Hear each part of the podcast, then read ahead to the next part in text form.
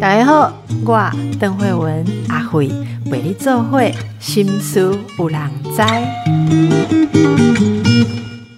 大家都一直觉得生殖生产是女人的事情哦，所以妇产科、妇三科，好，让公益的妇就是妇女的妇啊。结果呢，很多人都说事情就不是这样。例如，从以前我们就在戏剧里面看到说什么啊，我不改阴刀。圣洁杂波哎，或还是怎么样怎么样？然后现在的女性已经不会买单这种事情嘛？哈，大家都会说，其实呃，这个生男生女是由精子决定的，精子是哪一种精子来结合决定的哦，所以这个争论是永远没有办法呃，就是结束。可是有一个有趣的事实。现在非常多人使用生殖医学科技，生殖医学科技大家走进去要用的第一步哈，就是要做检查。可是做检查起来，很多现代的男性就哐啷震惊哈。当他的精子要被分等级的时候，什么游动力啊、形态啊，一分起来，医医生就会告诉你说，你的精子哦，百分之五十东西没叮当哎，属于重看不重用，有的连看都不重看哦。所以很多的男性也开始关心说啊。我们的环境啊，我的工作压力，长期作为男性这样子的压力，伤害了我生殖的能力啊。其实很多的夫妻在求子的时候是一起在努力，并不是像我们现在很多媒体里面仍然看到的那种传统画面哦，只有女人一个人在背负着。有生殖的压力，那这里有一本，其实多年前就已经原著出版哦，很很棒的一本著作，在探讨男性生殖医学啊。那很高兴它已经有了中文版，所以大家也可以呃看哦。我们今天就请到这方面的。呃，专家应该说不止这方面的专家哈。那这是我们成大成大医学院医学系的黄瑜林老师，黄瑜林副教授，黄老师你好。嗨，大家好，邓医师好。瑜林，先请你来告诉我们一下这本书，这是呃雷内阿尔梅林哦，他写这个著作，据我所知，好像几年前就已经有研讨会介绍这本书了嘛？是呃。呃，阿梅琳他其实是耶鲁的社会，耶美国耶鲁大学社会系的教授哈。那前一阵子我的他这本书其实英文版应该是二零二零出版，然后我也很讶异，我们呃时报出版是很快的就把它翻成中文版，所以我们二零二二年就有了这本书可以呃拿来讨论，甚至我也很高兴这样子可以拿来当教材。那的确，刚刚邓医师讲的那个。呃，他在研讨会发表那一次我也在哈，他他是在 Boston 举办的那种呃叫做科学的社会研究，那那个场次就是在谈呃女性的生殖健康。那呃 Rena 呃 Melin 他在那一场里面比较是谈这本书的第三个部分，就是哎当他访谈一群男性的时候，谈到 reproduction 这个字的时候，男生都一副啊哎这个跟我。嗯，我要想一下。所以他的口头在讲这个男性被问这个生殖跟他有什么关系，精子跟他有什么关系的时候，他发现那个男性都很迟疑。那对他来讲，这个迟疑其实，在研究上面就是就像对应是精神分析嘛。某些你问了某些问题，他迟疑讲不出来的时候，也非常值得分析。所以。Rene 在那个场合里面，因为他很会讲，所以我们大家都被他搞得哈哈大笑。因为的确这个问题很少人直接问男性，大部分我们在谈生殖医学的研究的时候，都在访谈的对象通常都是女性哈，所以他的确是走出了一条新路。那我觉得跟他之前的另一本书的研究也很有趣，叫做 Sex Cells，就是。性有关的细胞，那我们就想说，细胞就细胞，细胞为什么前面还有一个 sex 是怎样？为了好卖吗？但其实不一样，就是当我们在谈卵子、在谈精子的时候，其实我们浮现出来的脑海中浮现出来的，譬如说我今天如果叫同学，呃，选几个形容词，哎，那可能就不太一样了。那为什么会不太一样呢？是因为它的生物特征呢，还是其实？也包括了我们从小到大。刚刚但是有讲到说，哎，譬如我们想到说要去做不孕治疗，那我们想到那个整间的画面，或者是应该接受治疗的人等等的。当然，它有一个社会现实在，但它同时也有一个呃，就是在大众媒体里面的呈现。所以，我们想到，光是我们想到细胞，就是这个所谓生殖细胞，卵子跟精子就会出现不同的样貌。那我觉得，呃，Rina Elmelin 他就是接续着这个探讨，然后他这次把重点放到男人身上，男性的生殖健康身上。但是同时，我们也可以再看到，他也做一个对比嘛，就是在谈同样的议题的时候，女性的这边很惊人的女性。大部分的医学知识，我们在医疗社会学或医疗史上面都说是基于白人男性的身体作为主体，女生可能只是男性的一个呃 variant 这样子。可是，在生殖这件事情上面，哎，男性的知识，关于男性生殖健康的知识却呃出奇的缺乏。那我觉得，呃，这本妇产科点出了这一点，然后也继续从历史一直演。科学知识、学会知识的传传播到那个呃，真正的男性自己怎么看待自己的呃生殖健康？所以这本书能够出来，然后邓医师有机会可以推荐给大家，我也觉得非常的呃高兴。谢谢老师的介绍哦。这本书啊，就是翻译成书名叫做《妇产科》，是父是父亲的父。而且我觉得，我我我不知道原著的封面怎么样。我觉得时报的那个那个美编很用心，他这个封面大家会看到是写本来大家知道的妇产科的妇妇女的妇，然后把它涂掉。旁边再写上父亲的父，他就让你看到这个涂掉的样子，所以你你可以依稀辨识那个黑黑团涂掉的地方是妇产科本来的那个妇女的妇，然后旁边改正更正成父亲的父，而且封面选用的是一个嗯，应该说一个男性，然后。呃，把一个小孩放在他的肩膀上，也就是一个父亲的形象哈。那上面就写着：孩子的健康不能只靠卵子，男性生殖医学重磅登场了哦。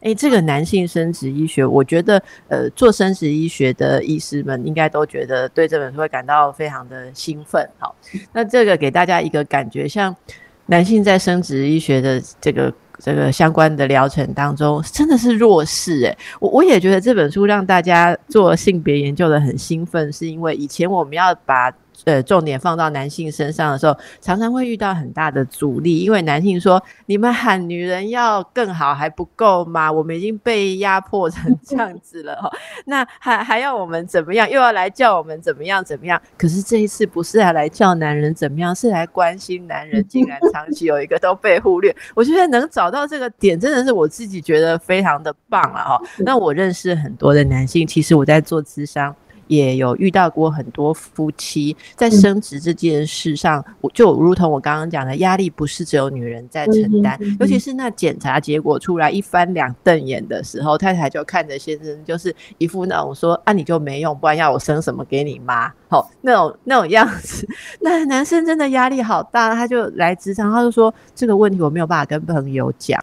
嗯，因为你如果喝个酒，喝喝喝喝到第三杯的时候，叹一口气，朋友问你说你喜欢哪？他说哇，我的精子不是很管用哈，还是我有什么其他问题？朋友马上就沉默，然后就说啊滴啦滴啦滴啦，哈，就男性的沟通，就是我了解我的病人告诉我就是这样。可是我今天一个女人，你喝了两杯。花茶之后说啊，我的尾息，然后朋友就会说你有没有再换一个医生？我跟你讲哈，那个谁介绍的谁很有名，不然你问一下黄教授，他有没有认识很多不错的医生啊？我上次也试过，还是怎么样啊？你现在是讲，就会有很多很多的资讯，所以我们真的觉得这本书是站在完全是。呃，一个新的观点哦，那这里面很多写序的医师也告诉大家说，这有多么的呃重要。那我们就先来看一下一个例子哦。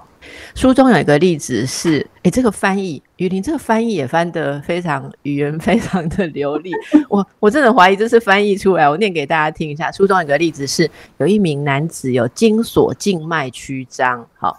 那，他就去泌尿科诊所求诊，可是柜台小姐是大庭广众之下问说：“你是做什么来？为什么来？好，那男子心想说，那我是要怎么讲？我要讲阿，哇，勃起障碍啊，蛋蛋痛嘛，哈，这要直接这样讲出来吗？他觉得相当的焦虑羞耻。不过他后来才发现，说这间诊所没有一个医生是专攻生育的。当他告知医生说他是精索静脉曲张，然后又又为他请来妇产科医生哈，看一下怎么让他太太怀孕了啊。他完全不知道自己那一天到底在干嘛。所以这个诶，你看到像这样子的例子，或书中很多的这个像访谈哦，于林老师，你你常常在研究这方面哦，社会学还有生殖治理相关的议题哦。你你觉得我们台湾是不是也处在这样的现象？如果有一个男性他有这方面的需求，我们有没有男科哈妇妇男哦男男产科啦哈？因为我讲妇在声音上广播会混淆哈，就是妇产科这个父亲的妇男科的的医疗管道。嗯，其实我在读这本书的时候。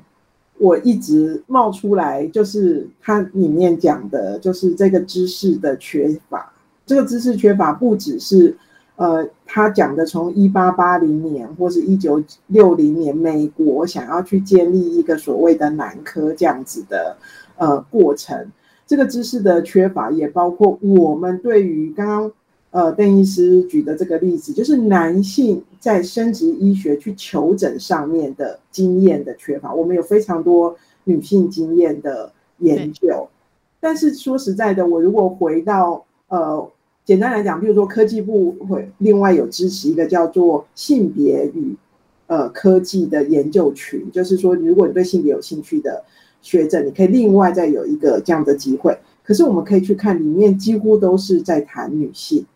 所以就是说，包括研究者本身，哈，可能在意识上面也很容易被带着走。我们对于男性求诊经验在这个部分的缺乏期，呃，的确是个缺乏的状态。那我自己看到的，我觉得现在就是民众的需求的确在生殖医学科，特别是生殖医学中心，因为他们的重点就是这些不孕的夫妻，所以对他们来讲。呃，不孕夫妻两方的问题，可能都对成功率来讲都非常重要。所以，呃，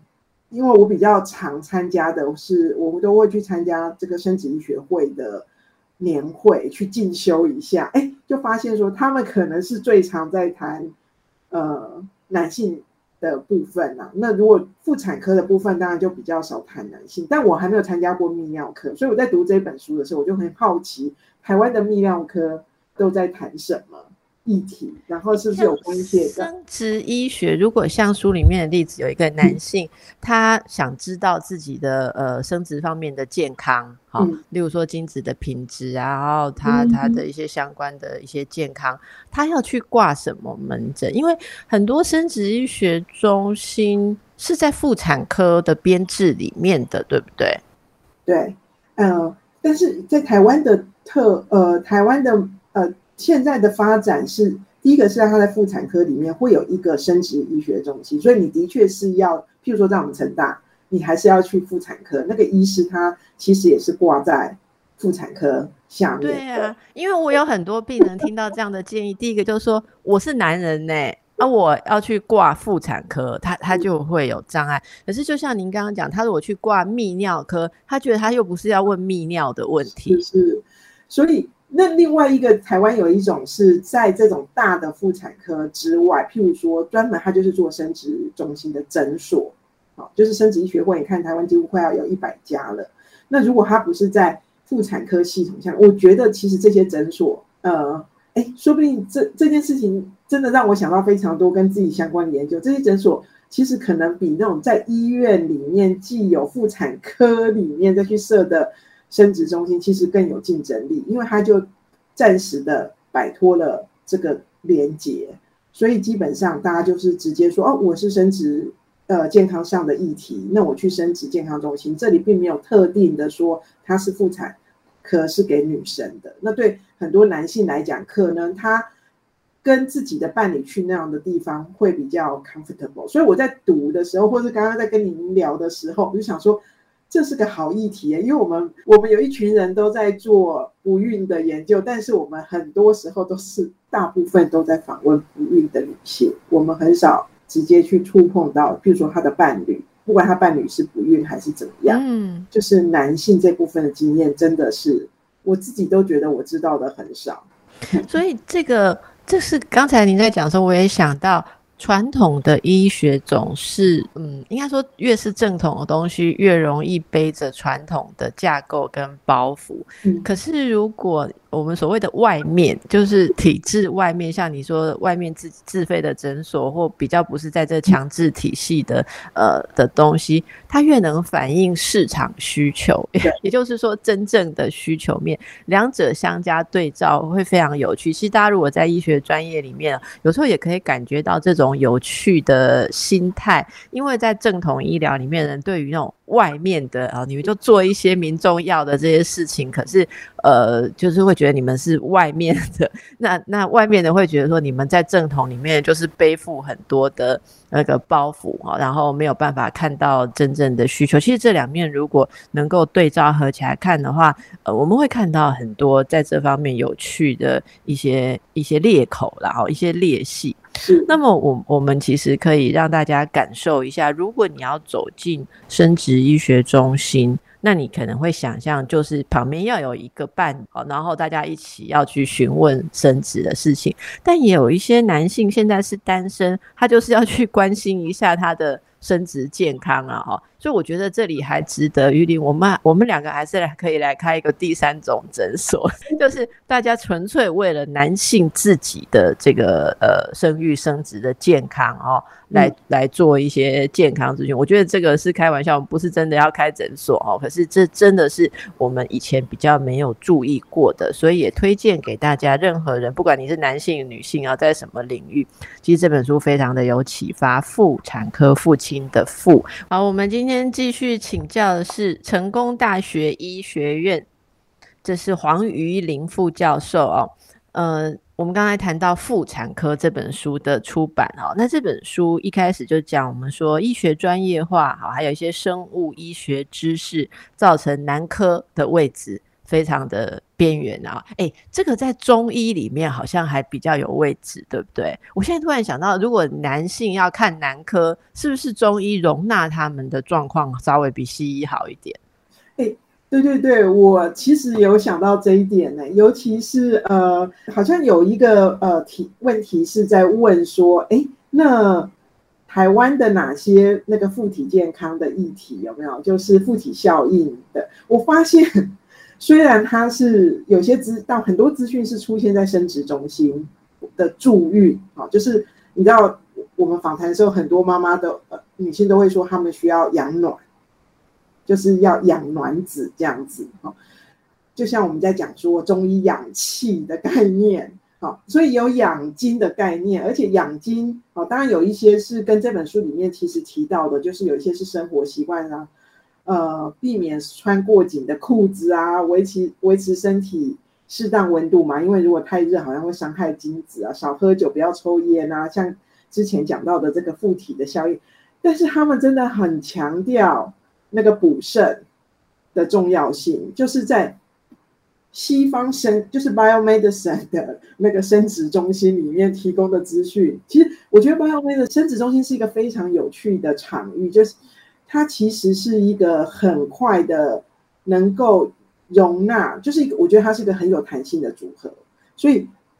它也会跟中医师做搭配，来帮你养精养卵，然后这也符合台湾人的文化医疗文化的想象。那它会应该也有一些中医的医理的根据，所以的确，我觉得生中医可能是比较。虽然中医里面只有也是那个啦妇科嘛，对不对？就是或是儿科，但是他们其实对男性的生殖力这件事情，其实是琢磨很多的，是琢磨非常多的。我一直觉得在生殖这件医学这件事上啊，呃，中医的传统，我们现在谈的是一种比较社会学上的论述，不是真的去讲说生物上的治疗效应谁比较好，我不做这个比较了好，跟大家强调一下。但是真的在呃概念的论述上，中医一直都我 我觉得在这方面比较注重双方，就男女双方这个阴阳要双方。其实从他们对生殖很多很传统的论述，说包括连呃性生活的时候，你如何让女性处在最好的状态，那里面其实都在传统女性权益跟主权被剥夺的社会下，其实你会看到很多哦，原来要让女生舒服的状态，哦，是为了你以后可以生出好小孩，然后当然很多男性的保养，哦，这个是我们刚刚在这个议题下谈到我们到底男科何去何从，现在目前在哪里哦？那接着我们其实有一个很有趣的议题哦，一般的刻板印象都认为说生殖的风险跟责任都落在女性身上。那个黄老师，很多的女性也都觉得，呃，这个生殖是自己的重大责任哈，那呃，这个一般都会讲什么精子就是代表这样活动力很强，一直往前冲嘛，然后卵子就是很擅长等。带啊，我们甚至会甚至连精神分析也会用上这个概念，就是 contain 啊，包容啊，然后可以这样子完成一个很好的结合，就是一个很阳性的积极跟女性的温柔包容哈，这这样子的意象，呃，也无意识当中集体的影响了整个生殖医学或我们人类的概念。可是已经很多人提出说。这个都是互相投射，然后一层绑一层，变成这样，因果已经没有办法分出来了。那那从您的这个研究的角度哈，你会怎么重新去看待精子跟卵子之间的呃这个这种呃对位关系？哈，哎，好，其实这个呃是有真的有科学家进去研究，就是说。呃，我们有两个层次来讲，一个层次是社会科学研究的层次，就是我们的医学教科书跟文大众文化媒体如何呈现精子跟卵子的关系；一个是事实上在科学研究上，在生殖医学研究上，我们对于卵子跟精子的特性，作为一个生殖细胞多了解了多少啊？那所以我先讲第一个层次好了，所以呃。那个这一本《Gynecology》叫妇产科里面，它其实也有提到一位呃人类学家、医学医疗人类学家，叫做 Emily Martin。好，他应该是 NYU 的医疗人类学家。那他就写了一篇呃精子与卵子的罗曼史，好像这样子的。他其实就是在分析不同时期的生物医医学教科书里面对于人类生殖系统的说明，然后发现说，哇，这个教科书的内容。好古典，它反映了文化信念，却未必反映了科学进步或科学知识的呃拓展。哈，那它有几种语言对应？哈，我这边就因为我上课有举这个例子，它变成我们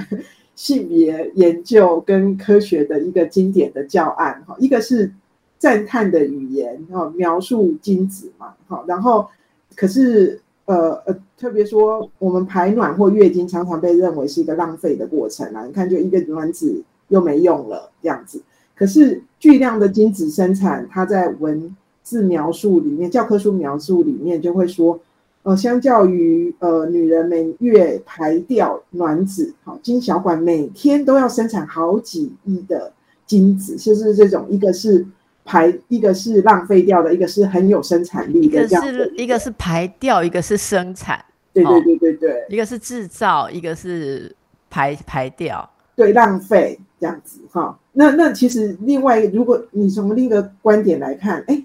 这么多个男人生产一辈子制造出两兆个精子，女人是五百颗卵子，那假设一个人有两三个小孩，那到底哪一个是比较有效益的？哦，哪些是被浪费掉的？就是这个是个语言的使用，但你跟现实对照，就会觉得，哎，这语言使用其实是有问题的。然后第二个是一个庞大被动的卵子，在那边等着活力十足、充满斗志的精子去接近它、去突破它，对，穿透它，好流线的之类的。好，然后所以它就会一个是一个被等，然后卵子只有在被精子。穿透的时候，它才会发挥它的功能，所以是一个被等待被解救的卵子跟任务再生的精子这样子嘛，哈。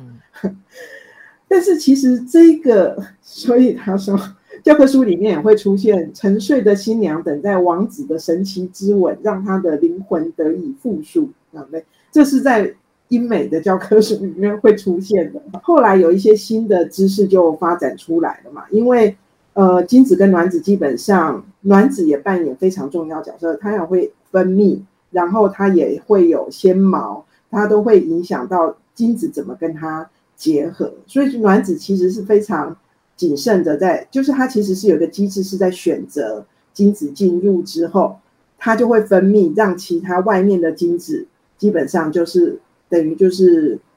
呃，不要再结合这样子，对，这样子，所以。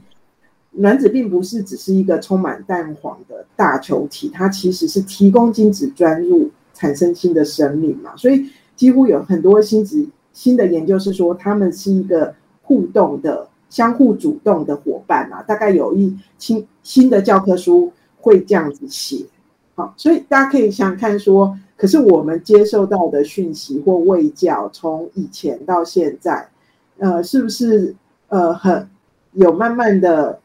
融进除了生殖医学的医师，呃，就是妇产科等等这部分有融入这个新的知识。那我们大部分的呃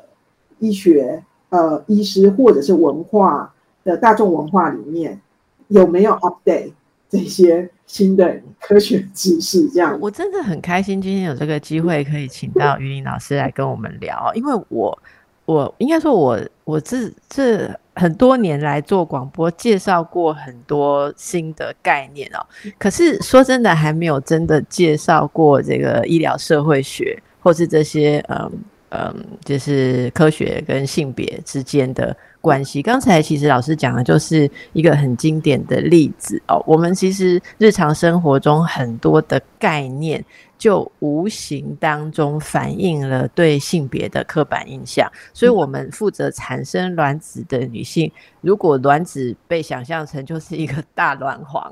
你刚刚讲真的很妙，那种教科书里面写，所以我们就觉得我们就应该是一个充满了营养 nurturing，然后很被动的在那里哦，等着谁要来我们这边取用，然后完成责任，就是像土地一样的承载。这个从其实呃几几几千年前，甚至更早之前哦，神话或者文化当中都一直传递着这样子的东西，但是慢慢的我们会看到这些。语言如果被稍微改变一下，或者说打破一下，它可以带动很多不一样的思考。那我也蛮好奇的，所以老师，你是在呃成大的医学系医学院里面的医学系，对不对？可是你您不是教这个医疗、医疗治疗、医学，对不对？哦，不是解剖学啊、药理学这些，您应该是教他们医疗社会学，可不可以这样说？那那你都帮医生上些什么课？呃，我们其实大部分是帮学生上课，所以是医学生，但慢慢的也会有机会跟呃要进到呃就四年级之后又去当 clerk 的医师呃医学生，他们还是医学生上这样子的课程。那邓医师讲到一个是非常有趣的议题，就是说我们现在是在新的。呃，针对比较年轻的时代，那曾医师也知道说，呃，医学会都会有，或是你今天那个呃，你的执照要 renew，你可能要上一些性别学分课程，这是一个性别主流化之下对于一些专业的影响。可是很多医学会他们上的性别的课程，可能就比较不是我们这一个，他们可能会邀请比较。比如说妇产科医师，或是比较懂，他们认为比较懂性别的医师去谈，他们会比呃，或是性品这样子。所以呃，我目前比较有交流，呃，就是教教学上的，我只能说比较多是在还是在医学生的阶段。那我的确就是会讲我刚刚举的那些例子，当然我会呃，这可以连到呃，有一个概念，我觉得蛮值得。新的世代学习的，其实对我们自己当老师的也很有帮助，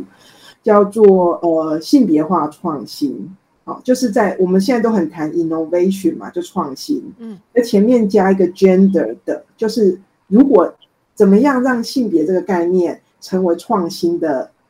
呃灵感的来源？好，这是一个 Stanford 的呃老师叫做 Londa Londa s h i m b i n 提出来的概念。那现在呃科技部跟教育部也蛮重视这件事情的，就是说。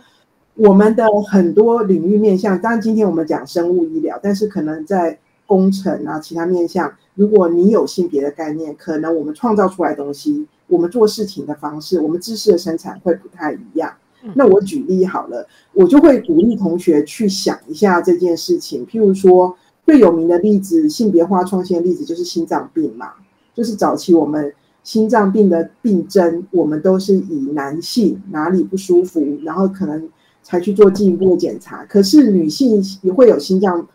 病的，她的症状可能初期的症状跟男性不太一样，她可能会说啊，我叫爸爸啦，还是怎样，她不是那种痛的方式。可是如果医师因为以男性医师在教育过程中之以男性的症状为主的话，或描述的方式为主的话，他可能很容易错失了解女性可能，所以这个是西，这个是美国。很早的一个案例，当然这也是在一九六零七零年代这本书有提到的，就是重视女性的 women health 的这样子社群力量出来之后，甚至更多的女医师，其实我不知道邓医师应该有注意到，哎，其实很多男性健康的问题是女医师也很有兴趣，然后投入才提出来的，好，所以说他们有这个视角。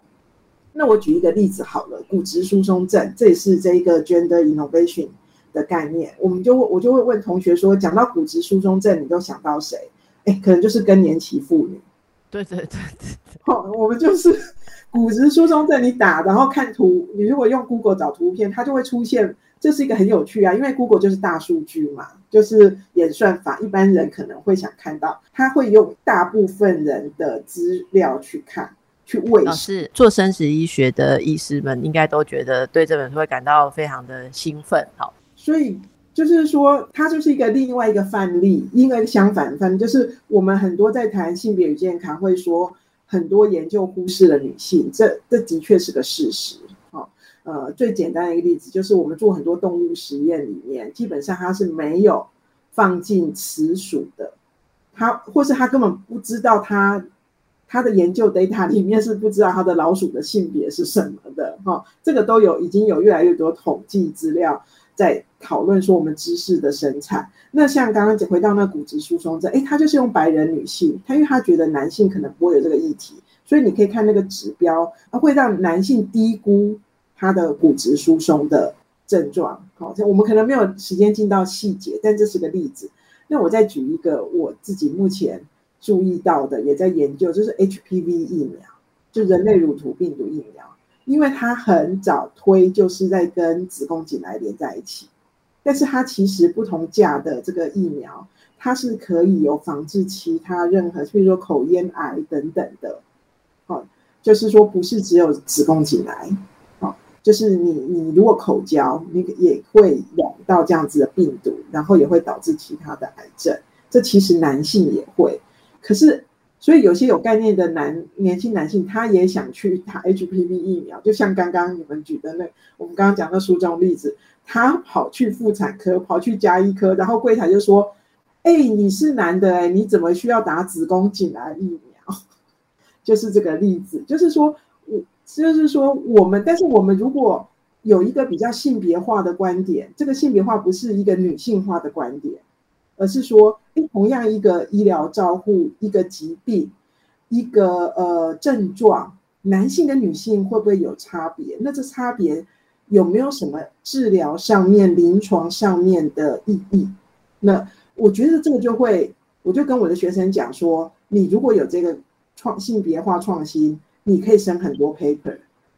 因为我就用这种鼓励他们。对啊，因为这是个空白之处。那这也是你们可以发挥的地方。是，我觉得这真的是非常有意思。而且刚才说到，那些那些小例子啊，大家都知道，在看医生的时候，医生自己呃比较刻板印象或比较片面偏颇的印象，可能会影响整个诊断跟治疗很大。然后也接着像老师说到的影响研究，所以整个医疗可能就你觉得很 amazing，就是你不能理解他为什么会走这样路线。其实我想到一个，你讲我会想到一个例子。嗯，像妇产科，我说的是原本的妇产科，它在整个医学的脉络里面，相较于内科是发展的很慢，然后很边缘，它一直停留在一种嗯蛮原始，或者说现在称为是。民俗或是另类疗法的领域，为什么？因为以前的医生就是那种呃，就道貌岸然的。你想想看，十九世纪啊，那个时候医生们是不屑去搞你这些女人汤汤水水生小孩的事情，所以这些被。跟那个，其实外科的地位也是在医学史上是比较后来才上来，所以外科、妇产科都是属于人家觉得是好像是一种技工，你知道吗？就是搞技术的，鸡蛋工技工民俗的那个技。我说的是技术的工人，比较没有像好像内科医生。那内科医生就是刚刚讲的以白人男性的身体需求为中心来研究。所以我记得我在当医学生，就是类似像在呃这个。黄老师的学生的那个阶段，我我的老师最震撼我的一个例子是跟我讲说，他跟我们讲说，你知道生产就是要很很痛，女人都知道嘛，谁跟那东西哎，这天一定要很痛，一定要非常痛，对不对？大家都说对啊，本来就是这样啊。然后他就说，你有没有想过，那为什么开割盲肠不用很痛？为什么做其他的事情不用很痛了？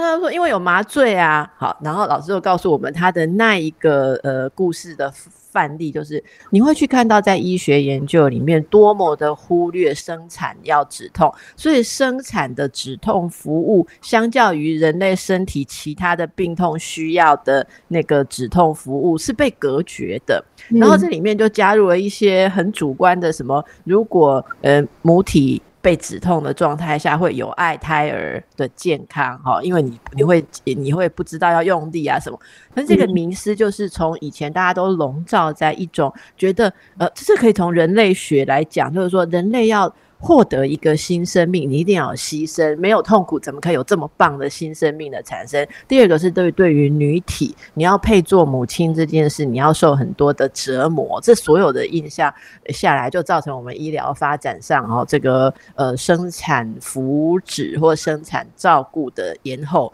然后现在已经有很多的突破嘛，像我们节目也访问过。我们做温柔生产的医生啊，很多他现在有很多很多你以前没有办法想象性，这就是为什么黄老师要帮我们跟医学医疗领域的学生们哈，这做这些教导。那也希望大家可以平常可以扩展这些观念，我们从民众端也去关心这个事实。我觉得这真的蛮有趣的啊。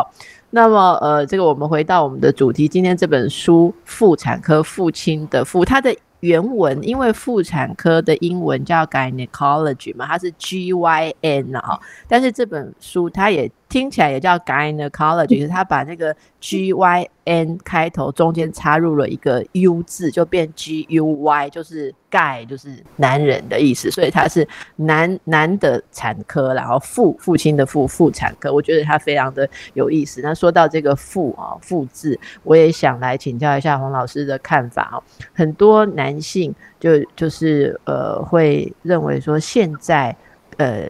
父亲的角色参与是比较多的，好。那呃，就是说比较不会像以前，像年轻人，像您的学生辈的哦，应该会觉得生小孩，呃，或者是养小孩自己参与也要比较多吧？好，那所以也会有没有比较关心这些事情或不一样的那个气息出现？你有观察到吗？哎，我。接受到的青春学生都是在十八岁到二十二岁，所以他们几乎都还没有想到这个问题啦。但是我比较常让他们想的，就是他们呃，可能一直觉得，哎，女同学都表现的比我们好，这还有什么性别不平等什么这些问题？但我如果只要他们问他们一件事情，就是你家里的家事谁做？好，就是 我们有那种教材，就是第二轮班，就是我就让学生看，然后呃让学生去讨论，然后我再跟学生讲说，哎，这个这篇这本书其实是四十年前的作品的时候，学生都吓一跳，因为他们马上他们在读的时候，其实是很能对应自己家里的状况，但没想到这是四十年前的美国，但是他们可能他们父母的那一代还是有类似的状况。当然，现在他们的父母不就是我们这一代吗？呃，你的学生十几岁的父母就我这一代啊，五十几岁的四五十岁、五十几岁的这一代，对，那。呃，对他们家家务分工，当然有一些有新的类型出现嘛，譬如说外食变得很多，好，譬如说，呃，家境比较好的就是会请人来帮忙，但是他们家里的很多工作其实还是母亲在做，或者是父亲只负责特定的，所以我只要让他们。看到这一点，他们就会知道说：哦，我们从小到大到大已经接受到很多性平教育，好像我们很有这个观点。然后在公领域上面，至少在学习上面，女同学表现也都不差呀，等等。可是只要让他们去想到私领域的状况，他们就会觉得真的好像还有一段路要走。那他们当然会有自我期许，说如果是我们啊，我们这个世代，我们新时代，我们以后。我希望我跟我的家务事跟我的呃呃伴侣可以好好讨论，甚至可以平分的等等的，就是就是他们会有一个 gap 这样子，然后男同学受到的冲击其实是更大的，就是说，所以我真的蛮同情现在的年轻男孩。老师，我不知道你觉得怎么样，因为我像我们在心理领域的学生们哈，可能可能在心理领域的呃。的的学生呢，对于这种性别新的拆解，他们感感触更深，因为包括自己对于呃关系、亲密关系都是他们学习的一部分嘛。我有很多男性的学生常常跟我说，他觉得自己呃很容易感到挫折，就是这样也